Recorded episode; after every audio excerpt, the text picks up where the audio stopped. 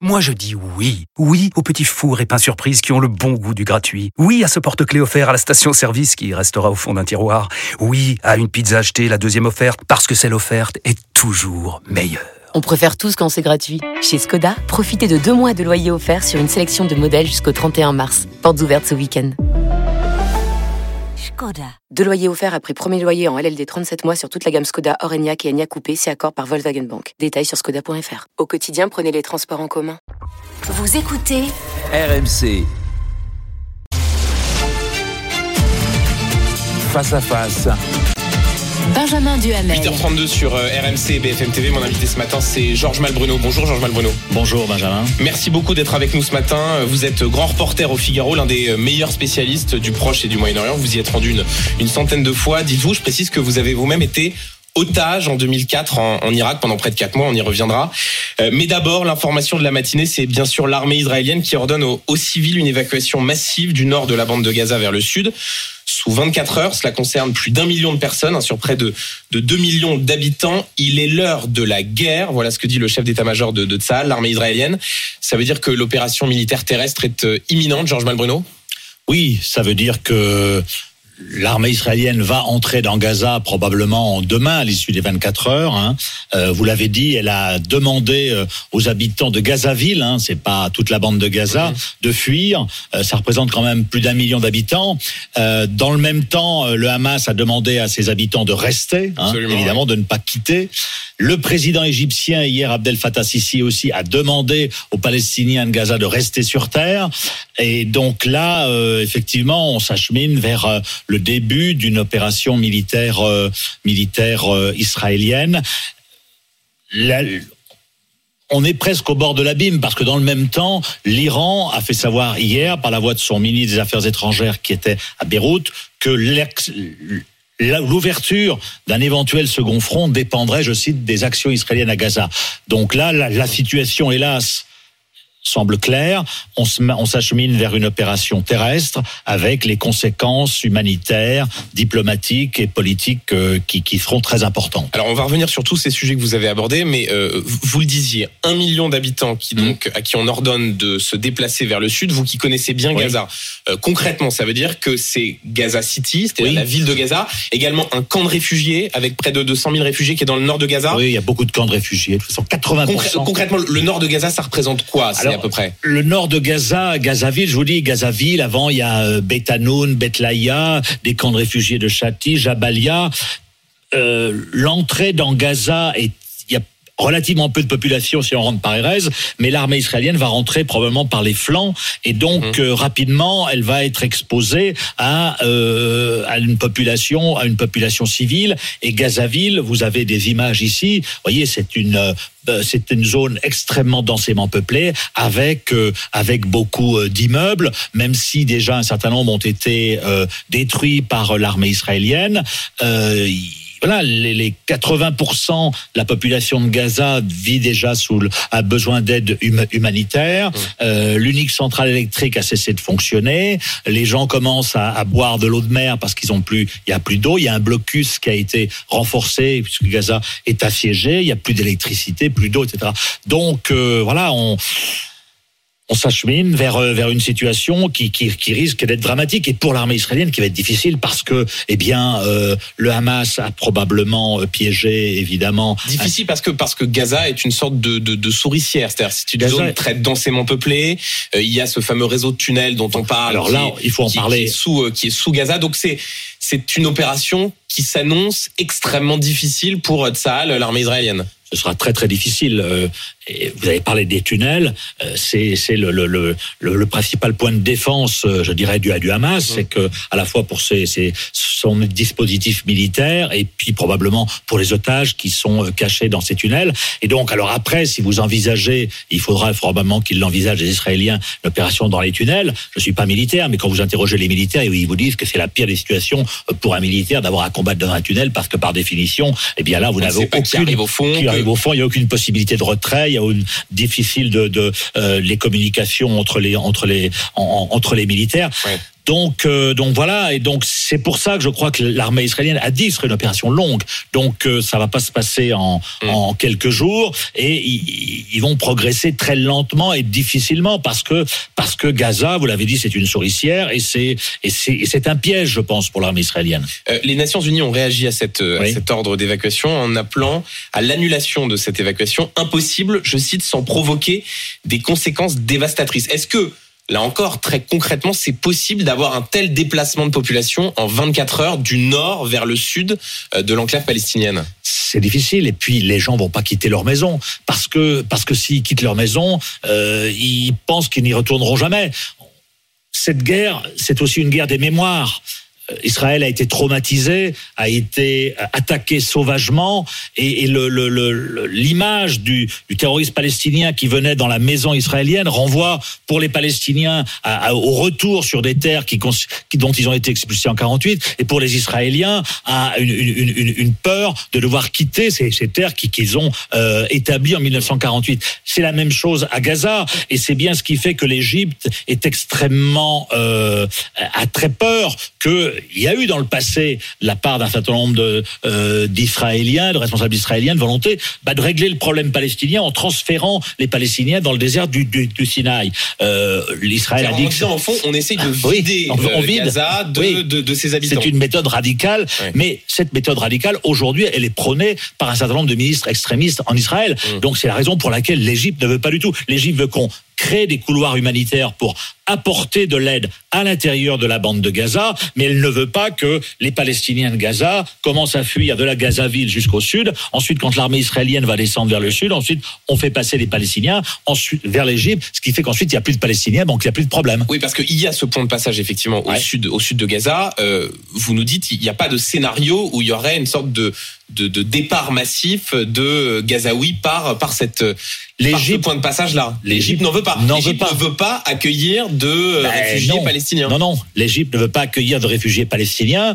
Euh, L'Égypte, euh, avec les États-Unis, euh, essaie de créer des corridors humanitaires devant on- les Nations Unies. Je pense que le, le- même les États-Unis, tôt ou tard, demanderont à Israël des pauses pour permettre justement à l'aide humanitaire d'être acheminée dans la bande de Gaza. Parce que c'est. Voilà, donc je vous dis, c'est on est dans, le, dans la mémoire des traumatismes de chaque camp et, et- le traumatisme du transfert pour les habitants de Gaza aujourd'hui est, très, est très fort. Et donc c'est pour ça, et en plus instrumentalisé par le Hamas, qui vous l'avez dit, vu, a demandé ce matin aux habitants de Gaza de rester chez, chez eux. Voilà, justement, je vais citer les, les, les mots du, du, du Hamas qui qualifie cet ordre d'évacuation de, je cite, fausse propagande destinée à semer la confusion et qui demande donc aux, habitants de Gaza de ne pas jouer le jeu des Israéliens. Donc là, pour qu'on comprenne bien, pour que ceux qui nous regardent, nous écoutent, comprennent bien, euh, le Hamas demande aux civils de ne pas bouger pour ensuite pouvoir s'en servir comme bouclier humain et s'en servir comme une sorte de propagande, alors même que l'armée israélienne prévient et donne cet ordre d'évacuation. C'est- bien ça l'objet de, cette propagande du mouvement terroriste. C'est grosso modo à peu près ça, oui. Euh, je suis pas sûr qu'il soit complètement entendu parce que la population euh, euh, va d'abord songer à, quitter, euh, à, sauver sa peau. Après, après, elle n'a pas forcément. Puis en plus, aller où et, et quand vous êtes en guerre, même si vous êtes un Palestinien de Gaza, et il y en a qui n'aiment pas le Hamas, vous êtes palestinien et le Hamas lutte contre, selon eux, contre Israël qui envahit Gaza. Et donc, vous avez tendance euh, à leur obéir. Et Mm. donc, euh, voilà, on est, on est dans, dans la guerre aujourd'hui. On n'est plus dans les négociations de paix, etc. On a basculé. Et donc, vous avez chaque camp fait bloc. Les Israéliens qui étaient opposés à Benjamin Netanyahou, aujourd'hui, le soutiennent, soutiennent la guerre. Ils ont raison. Ils ont raison. Ils ont été attaqués sauvagement. Les Palestiniens, c'est la même chose. Et donc, euh, on est dans cette polarisation extrême. On est au bord de l'abîme. Euh, Georges Bruno, s'il y a donc bien cette intervention militaire terrestre qui euh, apparaît désormais imminente, la question des otages va bien, Mhm. sûr, se, va bien sûr se poser. Euh, avec ce dilemme, est-ce qu'Israël est prête à prendre un risque avec des otages retenus à Gaza? C'est un dilemme qui apparaît quasiment insoluble pour, Non, je euh, pense pour que Israël Israël l'armée a israélienne. déjà, euh, a déjà répondu à votre question. La sécurité des otages ne me semble pas la priorité absolue d'Israël aujourd'hui. euh, parce que euh, parce que là on est entré aussi je dirais, on a basculé dans une dans une situation qui ne ressemble à nulle autre pareille, à savoir que le Hamas détient une centaine d'otages. Euh, L'estimation c'est 150. Voilà, peu près, ouais, ouais. encore plus. Donc, si vous voulez, quand vous êtes otage, quand vous avez un otage, euh, quand j'étais otage, on était deux avec Christian Chesneau. Si vous voulez, il y a une règle d'or dans, le, hélas, dans le, dans la, dans les kidnappings, c'est qu'un otage mort est un otage qui n'a pas de valeur. Donc, si on vous tue, on va pas récupérer de l'argent, des bénéfices politiques, etc., de notoriété. Là, ils en ont 150, donc ils peuvent tout à fait, et ils vont le faire. Ils vont instrumentaliser de manière assez cynique ces otages pour faire en sorte qu'Israël euh, se freine dans son opération militaire. Euh, donc, ils, mais, mais comme ils en ont plus de 100, ils peuvent tout à fait se livrer à, d'une part à, à, ce, à, ce, chantage, et ils vont le faire. Ils peuvent tout à fait en exécuter, exhiber des militaires israéliens des, des, euh, qu'ils ont kidnappés, qui vont supplier euh, Benjamin Netanyahou de ne pas avancer, et ils peuvent tout à fait donc en hélas en tuer quelques-uns, mmh. mais ils en auront encore des dizaines et des dizaines pour les négocier, parce que ils les négocieront ils les négocieront comme ils l'ont fait dans le passé, et Israël négociera via le Qatar, via les services de renseignement égyptiens. Voilà, c'est comme ils l'ont dit d'ailleurs le Hamas dès le début. On a suffisamment d'otages israéliens pour libérer tous les prisonniers palestiniens détenus en Israël. Oui, parce que rappelons que concernant le, le soldat franco-israélien Gilad mmh. Shalit, il avait été libéré en échange d'à peu près un millier, millier de, ouais. de, de, Palestiniens qui étaient euh, en prison euh, en Israël. Sur cette question des otages, Georges Malbruno, je voulais vous interroger sur les mots du, du président de la République hier soir, euh, sur les, les, donc 17 Français disparus, voire retenus en otage par le, par le Hamas. Le chef de l'État a promis, je cite, de tout mettre en œuvre pour les sauver. Euh, est-ce que c'est un vœu pieux ou est-ce qu'il en a les moyens, Emmanuel Macron? Non mais il a bien fait de dire ça, Emmanuel Macron. Un président de la République dit toujours ça, et, il, il, et la France le fait. La France n'oublie pas ses ressortissants. Euh, simplement, là, c'est une prise d'otage particulière. La plupart sont des binationaux, et euh, on n'a pas de levier. Emmanuel Macron a pas de levier. La France ne parle plus au Hamas depuis 2003. Euh, Emmanuel Macron euh, a euh, essayé de, de, de changer, a proposé, a demandé à, à, de changer Mahmoud Abbas. Donc je pense pas qu'il ait un grand levier. Mmh. En revanche, la France euh, un euh, des leviers avec le Qatar. Encore une fois, c'est un allié. Mais donc au fond, c'est quand même des leviers parce que ce qu'a dit le président de la République, et l'Égypte, et l'Égypte. Voilà, quand il a reçu euh, hier à déjeuner les, les chefs ouais. de l'opposition politique, il a dit, il a assumé qu'il y avait des discussions avec Bien des sûr. intermédiaires. Donc très concrètement, pour ceux qui nous regardent et nous très écoutent, concrètement, ça veut dire que quoi Ça veut dire que le président de la République, l'exécutif parle avec le avec Qatar, l'émir du Qatar, avec Abdel Fattah Sisi. Le Qatar le abrite des responsables politiques du Hamas. Le problème, c'est que ceux qui ont le qui ont la main aujourd'hui, aussi ce sont les militaires du Hamas. Et euh, les militaires du Hamas ne sont pas à Doha. Ils peuvent faire passer des messages, mais comme l'a dit le chef d'état-major israélien, nous sommes dans le temps de la guerre. Et donc, aujourd'hui, les jours qui viennent, je pense, on n'est pas dans le temps de la négociation des otages, malheureusement, comme l'a dit le Qatar. Mais voilà, il y a des, il y aura des canaux. Il y aura des canaux.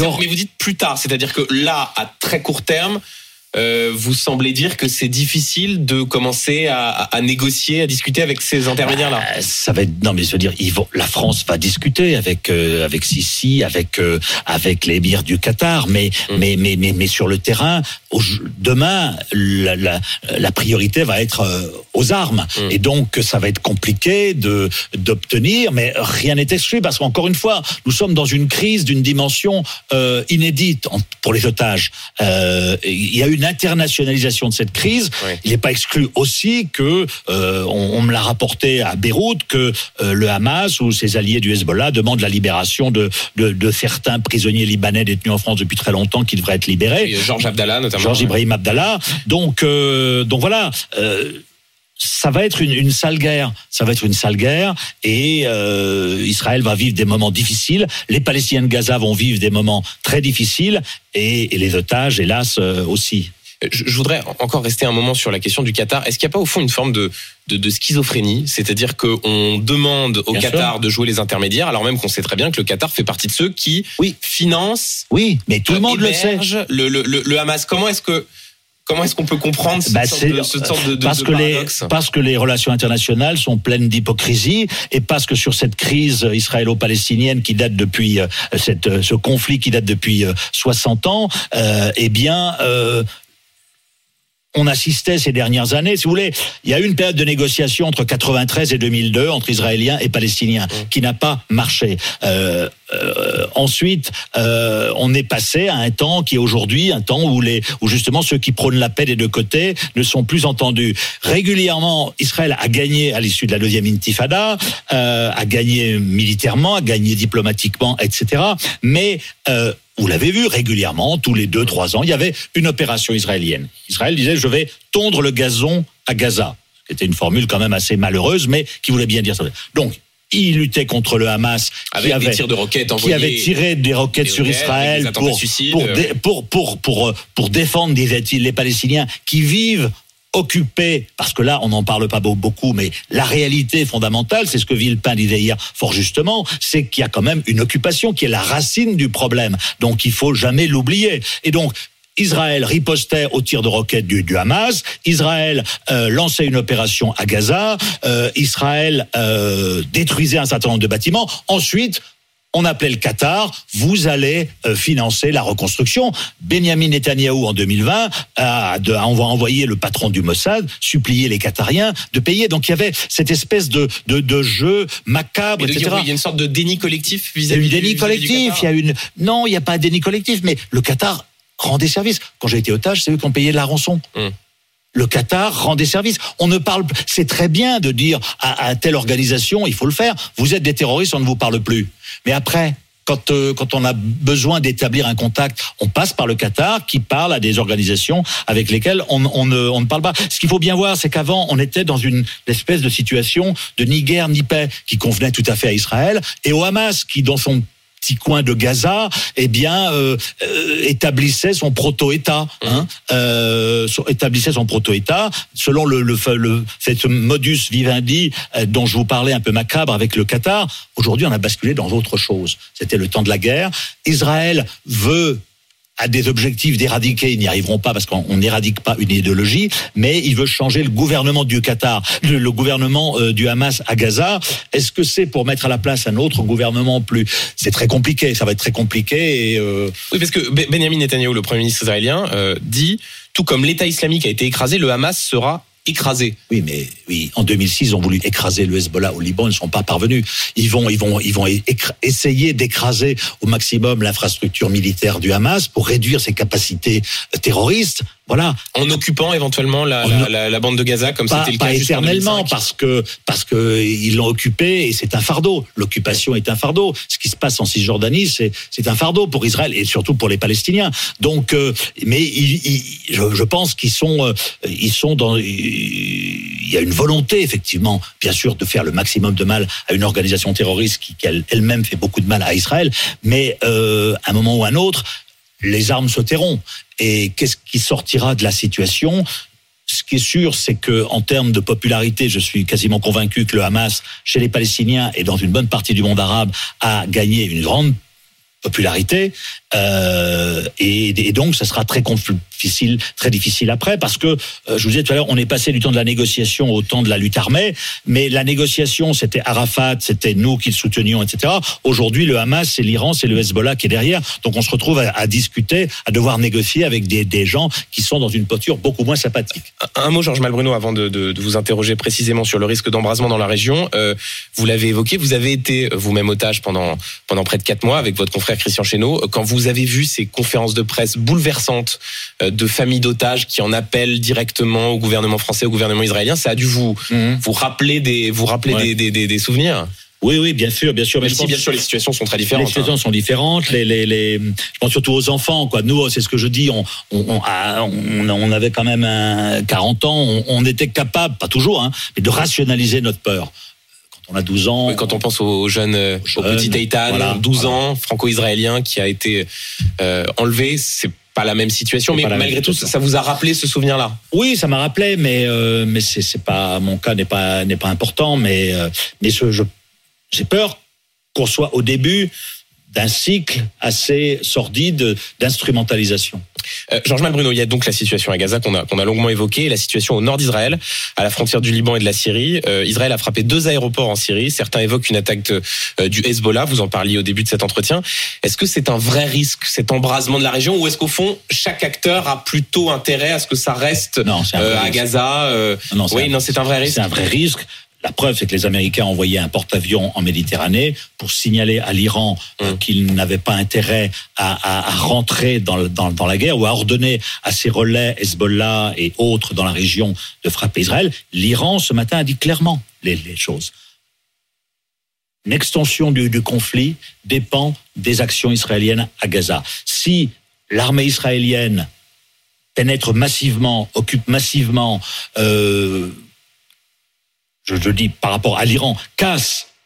Si l'Iran estime que l'appareil militaire, son allié, le, le- le Hamas, est cassé, euh, le Hezbollah pourrait être tenté d'entrer dans ce jeu et donc de tirer des roquettes sur, euh, sur le nord d'Israël et pas uniquement sur le nord.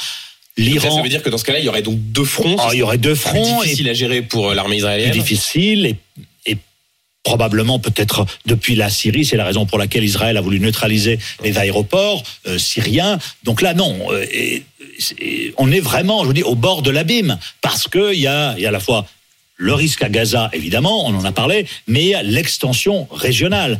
Et, et là, on est, on est, et le Hezbollah, c'est une capacité d'action qui est je sais pas, mais 50 fois supérieure à celle du Hamas. C'est plus de 100 000 missiles, des missiles d'une portée bien supérieure. 2006, Israël avait essayé d'éradiquer le Hezbollah, ils n'y sont pas parvenus. Donc, grand danger. Merci beaucoup, Georges Malbruno, grand reporter euh, au Figaro.